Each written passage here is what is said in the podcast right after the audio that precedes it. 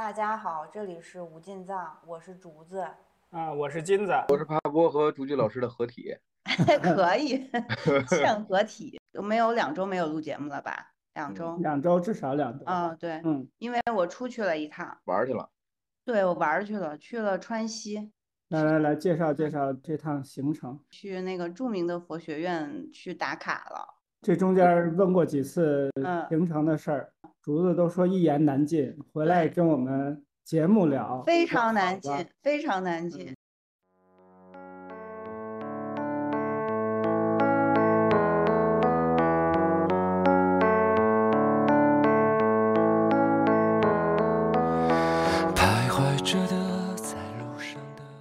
来是觉得我是要计划一下，然后开车上山，自己去到学院，然后去几个我想要去的寺院，就是一个纯自驾行。这个计划呢，到从我到了成都那天开始，他就没有办法执行，没办法执行。对对对，你自己开的车吗？我没有开车去，我是到了成都，打算开始租车，然后我就开始去研究成都的租车什么什么的价格啊，怎么走啊，就是开始研究这些事儿。到了那儿，开始发现呢，就是很多租车行，他是租的车，他是不让你上川西的，他会说你的车是不让进藏区的。哎，这是有点听着有点奇怪哈。对，然后问清楚为什么了吗？就是我在携程上找啊，因为也不知道哪有集中的这种租车的地方。然后捋完了以后，结论就是，如果你想上川西，可以上山的 SUV 的这个档的车，它一天大概五十多，这种五十多一天的车就不能上川西，就不能上藏区。你可以在四川境内开，但是你不能往藏区走，然后你也不能往西藏开。那你就开到边上，再换一个租车行，能进藏的呗。为什么成都的车都不让进藏？整个山上都在各种修路，反正挺毁车的。哦，啊，是因为这个啊？因为我看的都是新，就是准新车什么的嘛，就是好开的那种，什么什么长城那种。他们说的理由就是这个呀。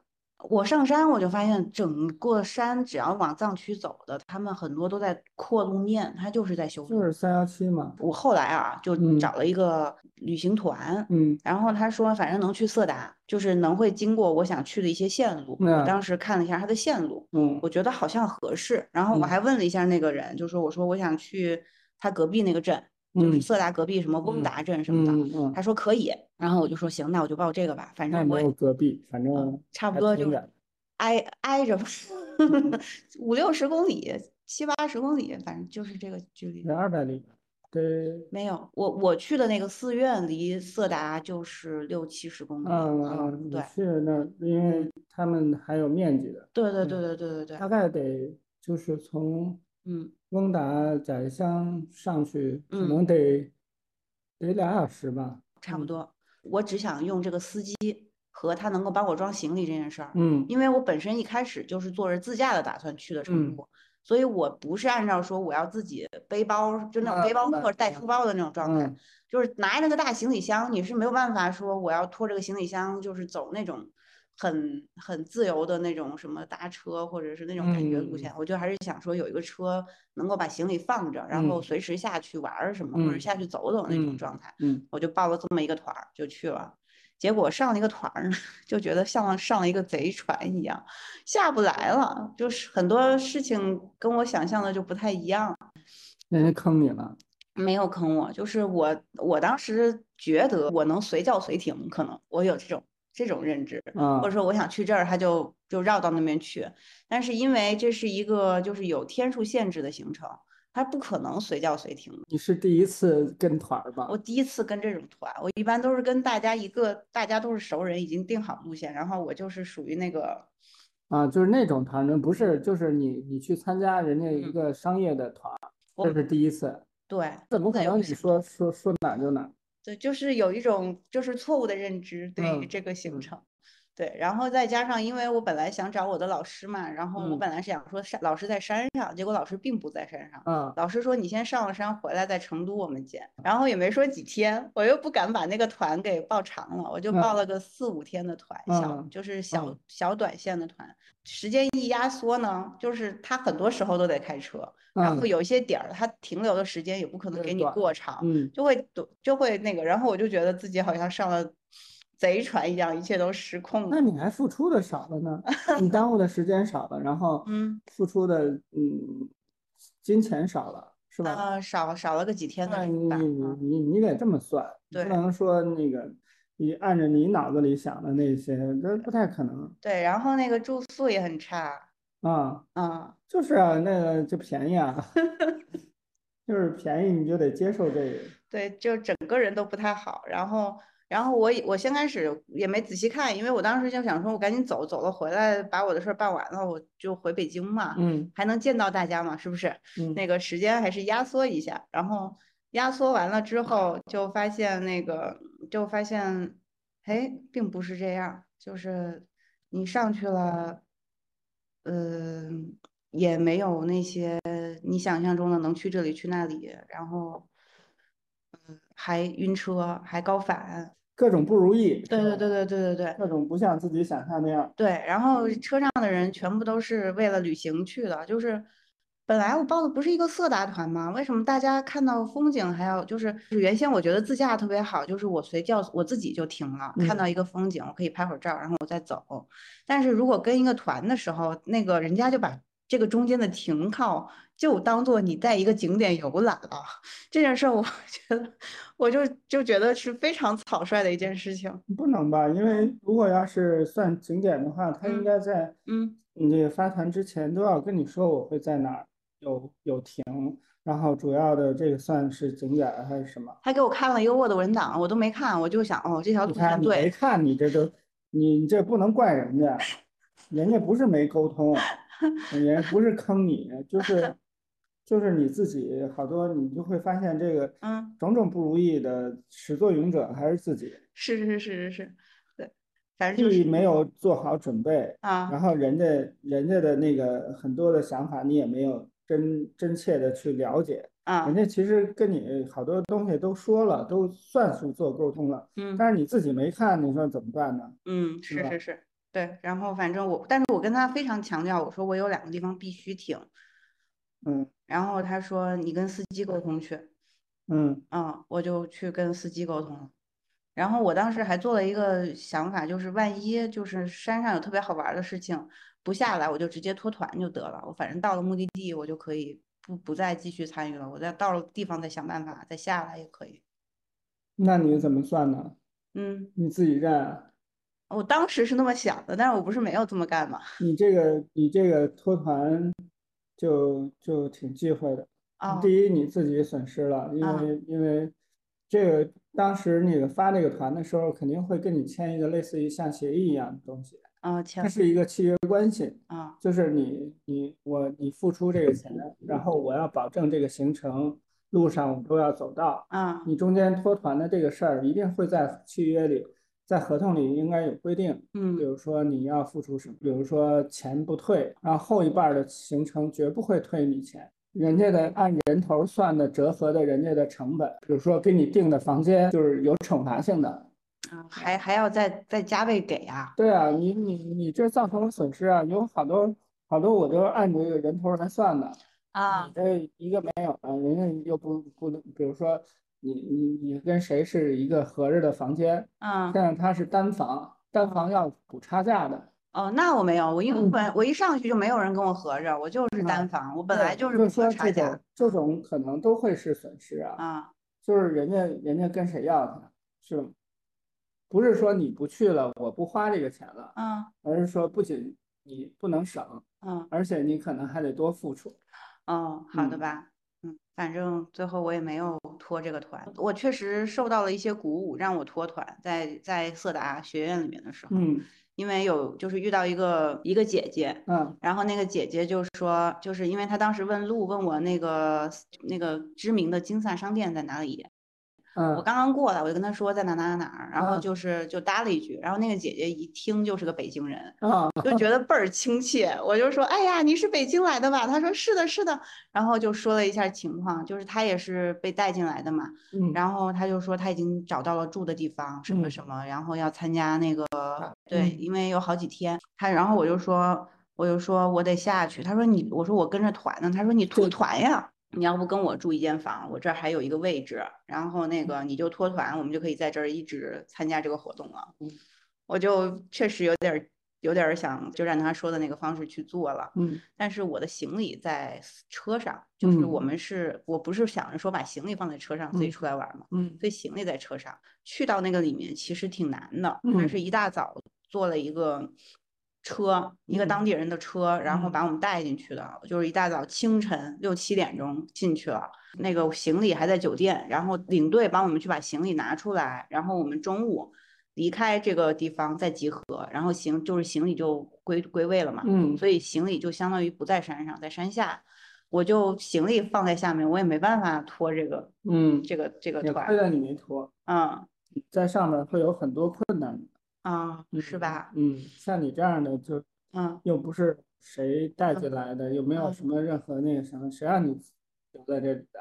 有好多就是为了去学院什么，呃，各种学习啊也好，或者是参加什么活动也好，嗯，总之这个这个事儿一旦被逮住，就给你顺下去。哦，这样，嗯，你你各种你住啊吃啊，嗯，就是在里头有。任何的活动都会受限制，人家工作的人员，尤其你这一看也不像汉藏族人，是吧？你们有几个这个在那儿的那个姑娘们，就是因为晒的已经就是嗯，跟藏族人差不多了啊，就是还穿个藏服什么的，还能还能那个什么，就是藏族人可能没有，就当地的藏族。可能不受限制在这个出入，嗯嗯，一般的一看就是汉汉人，就是你跟你们俩他乡遇故知，这俩北京人一样，谁听不出来你们你们是看看也看得出来。你们都不是本地的，都是北京的啊。嗯，真会受限制，又有好多麻烦。到那时候你叫天天不应，叫地地不灵，谁也不认识。你说你给你扔路边怎么办？反正最后也没没留下，不就出来了吗？嗯，对，就出来了。然后本来他那个活动应该是十点钟十点钟开始，大概到十一二点就结束一场上半场上午的一场。然后我。集合的时间是十一点半，嗯，我就没办法在里面进去，而且他进去了，他其实不太不太让你出来的，就是不要随便退场的嘛。对，当然了，嗯，所以我也没进去成，我就在门口，嗯就是做了一下应该做的事情。嗯，对，缘分就这么就就就到这儿，对，缘分就到，然后跑去他们那个小吃店吃了个包子，嗯，然后这这缘分挺深。还吃上，可可便宜了，一个包子一个豆浆只花了三块五。嗯嗯，听起来是目前最顺利的一件事。然后还有一个看上去很知名的人就在我面前，然后再给别人摸顶，然后我就很想去也让他给我摸一摸，当时那个感觉就是，结果旁边一个人把我喝止了，说你没有摘帽子，然后帽子摘了，然后人走了。你可以过去再摘呀。嗨，就是我当时就是觉得这个人看上去亲和力非常的强。然后我就真的确实是想，是我们经常讲课不是，不是完全不是，是一个长得特别帅的，还就是年纪不小，长得还挺好看的。不知道你就觉得眼熟是吗？就真的很眼熟，就那个人就是整个人气度都不一样，跟其他的老师们啊。我还是很佩服朱菊老师的。嗯 嗯，是我现在就深深的感叹，服务行业真难啊，真难干。是吧？嗯，绝不做服务行业。我想，如果可能的话，这怎么满足啊？这个说服务行业，我我就是服务行业。我跟你说，对，天天得面面对这么多难拿的顾客，各种要求。嗯嗯，挺夸张的，匪夷所思，你都不知道他他想要干啥。朱宇老师最后满意而归了，应该算是，因为吃了包子了。不能满意啊，这是不满意。我就就不是我，但是我当时想的就是我去认个门，然后那个就是当时带我们上路的那个车的那个那个线儿是搭上了，就是以后想要再进来是可以用这条思路的。就是你们在那个山上住那住那晚的那个酒店，你不是还发了一个小视频吗？嗯，小视频，小视频就是进门那个你。住的那个酒店那个屋里，嗯，你是在那个是在山上吗？是哪山那一天吗？对对对，咋了？我看条件挺好的啊，你确定吗？啊，那个没有热水，水压很低，就是就是我我还打了个电话让前台来给我看，然后还有前台呢，就是那个就是那个那个感觉挺好，一直负责前台的那个人他就跟我说，就很像一个儒家或者是这种便捷看着真的还行，就是就是他没有热水，而且就是这个房间是很有可能就是那个水非常温，基本上到不了洗澡的地步。嗯，对，就没法洗澡，你也不能洗澡，就压根儿就没想让你洗澡，水脸什么的呀，就是热水脸就拿个脑自己倒点。好的，我错了，我要求太高了，错了，我错了。你绝对是你你在上面绝对不可能洗啊，嗯，不可能洗澡。我也没打算洗澡，就是是热水脸都没有，然后后来我就赶紧睡了。你你问前台，前台就会说你打点热水，可以打点热水自己凑合凑合。还有人想泡脚，那女生还有好多是，一到这个高原地方，跟他说说什么都白搭，说我不行，我一天不洗头我都难受，我必须得洗个头，好多这样的啊。那那那我没有，这我非常严格遵守下了，就是到了那个海拔可以洗头的地方才洗头。哦不，我是回到了成都才洗头的，我就没有洗头，不能洗头啊。容易感冒，嗯，感冒就很容易。第一容易感冒，第二在那个高原的地方，你这个它是吹不干的，对，尤其那个水也不会热，嗯嗯，然后你晚上本身高反就容易头疼，对，你再洗个头，嗯，再感冒，再因为这个再着凉了，嗯，你就得不偿失，真的，嗯嗯嗯，是的。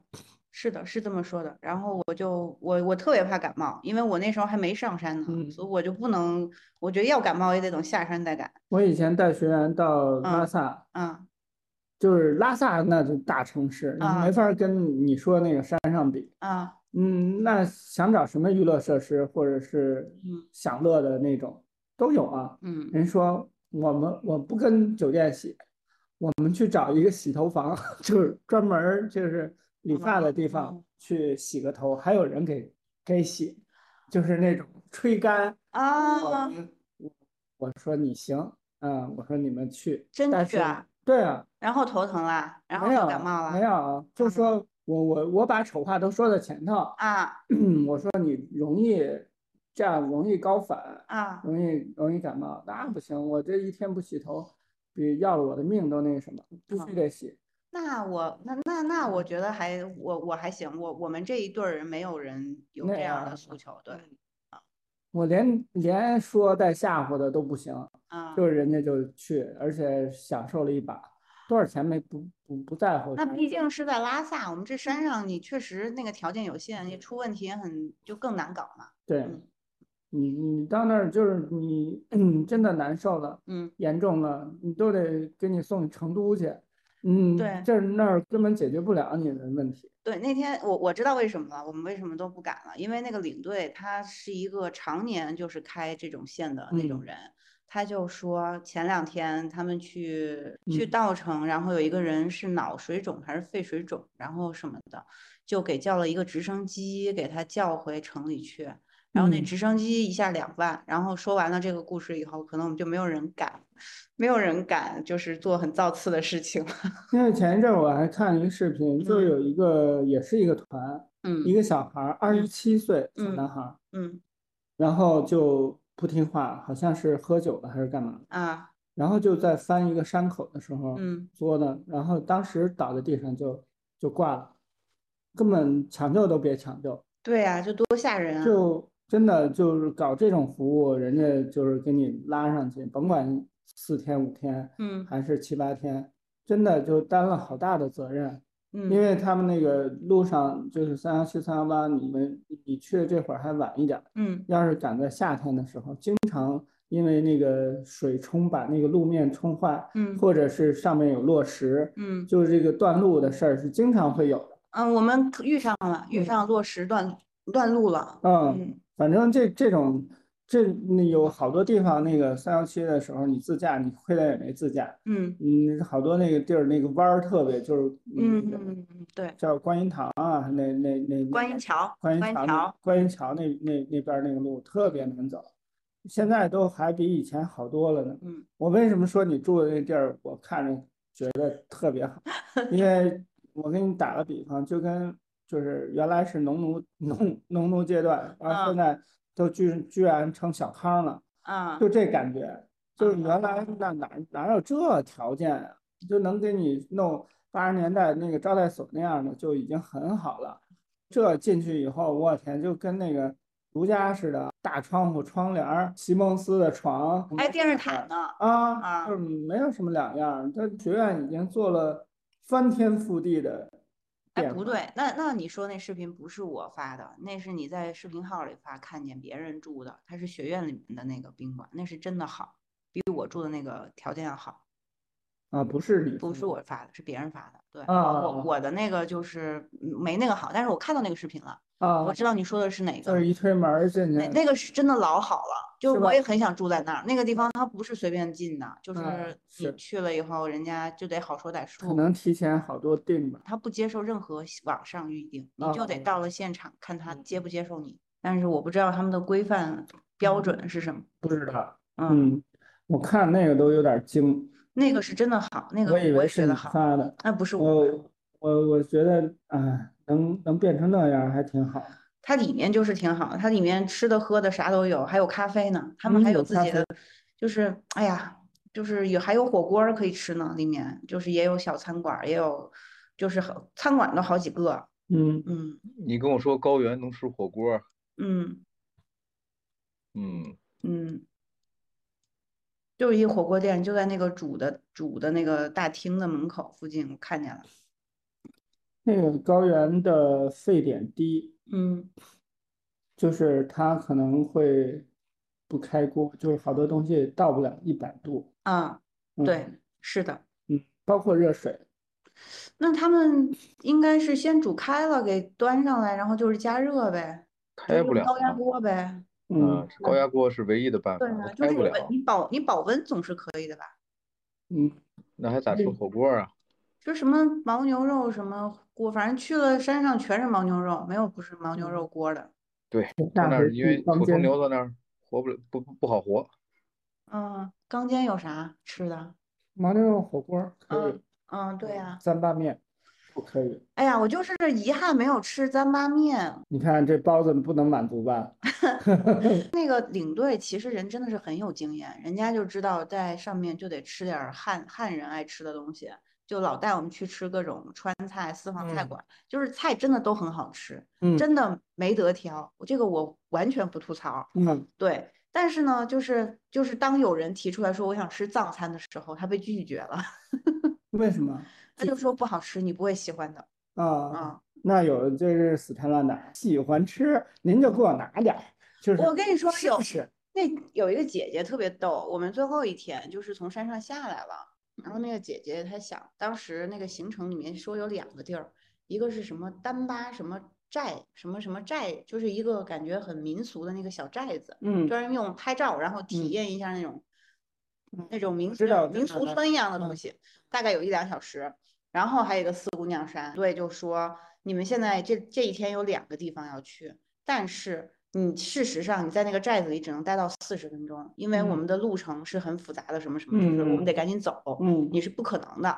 然后你想去呢？可以去，只要大家就是大家商量好了就行。嗯，然后四姑娘山待的时间就是三小时起。那俩姐姐她就说了好久好久，就是他们想去那个地方，然后呢又知道这个时间不对。嗯，就是其实大家都已经投好票了，但是她又一直在说，哎呀，我那个朋友说那个地方可好了，他就一直在重复说那个寨子很好，但没有人搭他那个话。然后大家还是一致投票把那个地方弃了，然后直接去四姑娘山。嗯，对，就大概大概就有这么一个小小插曲吧。那那两个姐姐。那是整个旅途中话最多的人，就是我觉得我后面有一段时间晕车，都是因为他们的话太多了。嗯嗯，他们属于身体不错呀，也没高反，也有也高反。据说那个有个姐姐也晕车，但是她的症状跟我不太一样，所以她不像我这样晕车了还能用本能继续说话了。你不要太小看这些人，真的太厉害。你你这俩姐姐都属于还算年轻的。嗯嗯。那俩姐姐可好笑，那俩姐姐穿大红色俩长长羽绒服，就是走哪儿的哪儿看得见，就是我们都靠那俩红的在一起去认他们。嗯嗯。对，结果从那个色达出来那天，他们俩竟然还多，就是他们俩带了不止一套羽绒服。啊。就四天的路程，他们竟然还有别的一身羽绒服，结果导致我们就只错过，就因为他们俩换衣服了。没拿纱巾啥的？拿了。嗯，这是标配啊。嗯，背景是雪山，还得扬起纱巾，得拍摆拍一一组。他们还拍那个什么藏藏藏人穿那个藏人衣服的那个照片，对对。那是旅拍嘛，就是当地花几百块钱。不用，免费，三张以内不要钱，三张以外一张十五，然后你就拍。你看人都捏准了，不可能只拍三张，我告诉你。那那俩姐姐就是三张，他们就免费了，我想，嗯，然后另外有一对有一组人马，他们就，呃，就选了好多张，他基本上每个地方他都拍了不少，他还去那个公园，就是有个穿宇航员的一个公园，叫莫石公园吧，嗯，那里面说石头很不一样，然后他们穿羽绒服，不是宇航员服，对不起，嗯，对，去去拍，就是哪哪都在拍照，对。那天特别逗，就是因为不是日照金山是一个很著名的景点吗？在什么贡嘎雪山什么什么？日照金山不是一个嗯景点，而是一种现象，很著名的现象。对，大家都很多的雪山都有，梅里雪山什么其他的那种雪山都有日照金山的这个景象，大家要拍这种景象，但是也要天公配合，就是得得。得能有这样的天气，那那天配合上了，配合配合上了，对，拍到了是吗？拍呃拍到了，拍到了，就是这个事儿是这样的，就是当那个司机说的时候呢，我就是还是一脸懵逼状，因为我内心所期待的行程并不是一个会看景风景的行程，嗯，对，然后所以他就说我们去那那儿，大家要在那儿等等天黑，等日落，然后才能等，而且那个人很有经验，他非常知道几点钟上去，然后在哪个点位你是可以拍得到的，嗯，就是带着你去，嗯，但是。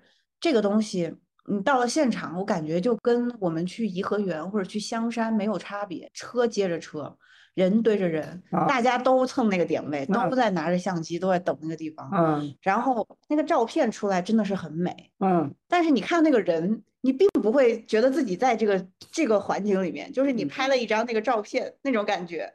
那你要求有点多，是我的问题，是我的问题。钱反正能办这事儿，反正你看你要什么，你要的是那个照片上的那个美景，用自己亲眼亲手拍出来的东西，那你就得忍受这么多人。如果你要是觉得，嗯，我就用眼睛看也挺好，啊，也没所谓，我就欣赏这个，又是另外一种心态。对，嗯，动机很重要。我也落，我也落着照片了，而且因为他们都发了，我我拿着出去发，也没有人说我没去过，我还可以在那儿打个卡。对啊，是，就是看你要什么，用一个什么心情去。对，嗯，你你去那儿是为了干嘛？有人去西藏就是为了涤荡一下心心灵，什么洗涤一下灵魂什么的，涤荡灵魂。嗯，对。有人是就是去猎奇，觉得很新鲜。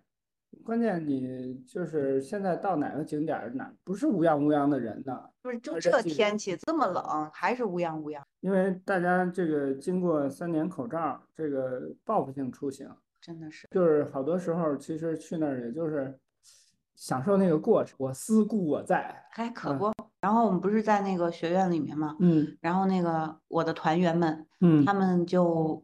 呈现出一种对于拍照的狂热，然后他们不知道怎么去，就是使用这个游乐场该怎么玩，因为我们在观景台下的车，然后他们就开始在观景观景台开始拍照，就是给你拍，给我拍，可能给大家自己各各各自拍嘛，我就。完全按耐不住我的兴奋，我就想下山了，因为我实在是我觉得你就光看这个景没有任何意义，我就自己先下来了。后来中间遇到他们那个姐那两个姐姐，还有其他的人的时候，他们都表示一种我不知道该怎么玩这里的那种感觉，我该该走哪个项目呀？就那种感觉。我就说你在这儿，然后你可以干嘛干嘛，在那儿可以干嘛干嘛。他们现在有干嘛干嘛的，我就跟他们稍微解释了一下，然后他们又表示表现出参与的热诚，嗯，就是哎，那我也要搞这个，哎，我要搞那个。哎，你第一次去迪士尼也这样啊？对，就是那个感觉。来都来了哈，我也知道人家这儿。我参与一下，我要参与一下，就那显得太不合这个时宜哈。对，人家大家都在这儿，比如都去转转什么啊？嗯，我也得去转转。对对对对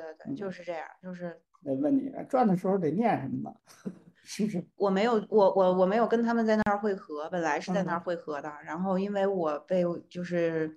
这个活动的准备以及这个整体的景象就是吸引住了，我就忘记了要去那个地方跟他们会合这件事儿。哦，反正也是有点拖团，有点拖团。你看，你去，你的提前的假设是你去，所谓朝圣，嗯，他们是去旅游，就是由于这个起初的这个心理的作意不一样，动机不一样，你就完全是两种心态，两种体验。其实人生也一样。嗯，就是得有个出发的那个动机。对我去的时候，就是因为就是冲着这地儿去的，所以我前半段都没有晕车，就是真的，就是我一下山，就是把我所有要打卡抽着，对，把我所有要去的地方去完了，然后再开始走山路的时候，我就开始吐，觉得好可以，这趟行程没有追求，可以吐了。这么大信念感？嗯，还还行吧，挺好。总体来说，那边风景是很美的，是吧？呃，真的是挺美的。事实上，我觉得那些要打卡的景点要停下来的，不如我在路上经过的看到的那些山好看。最后，竹子说：“这个雪山已经看吐了。”你要走吗？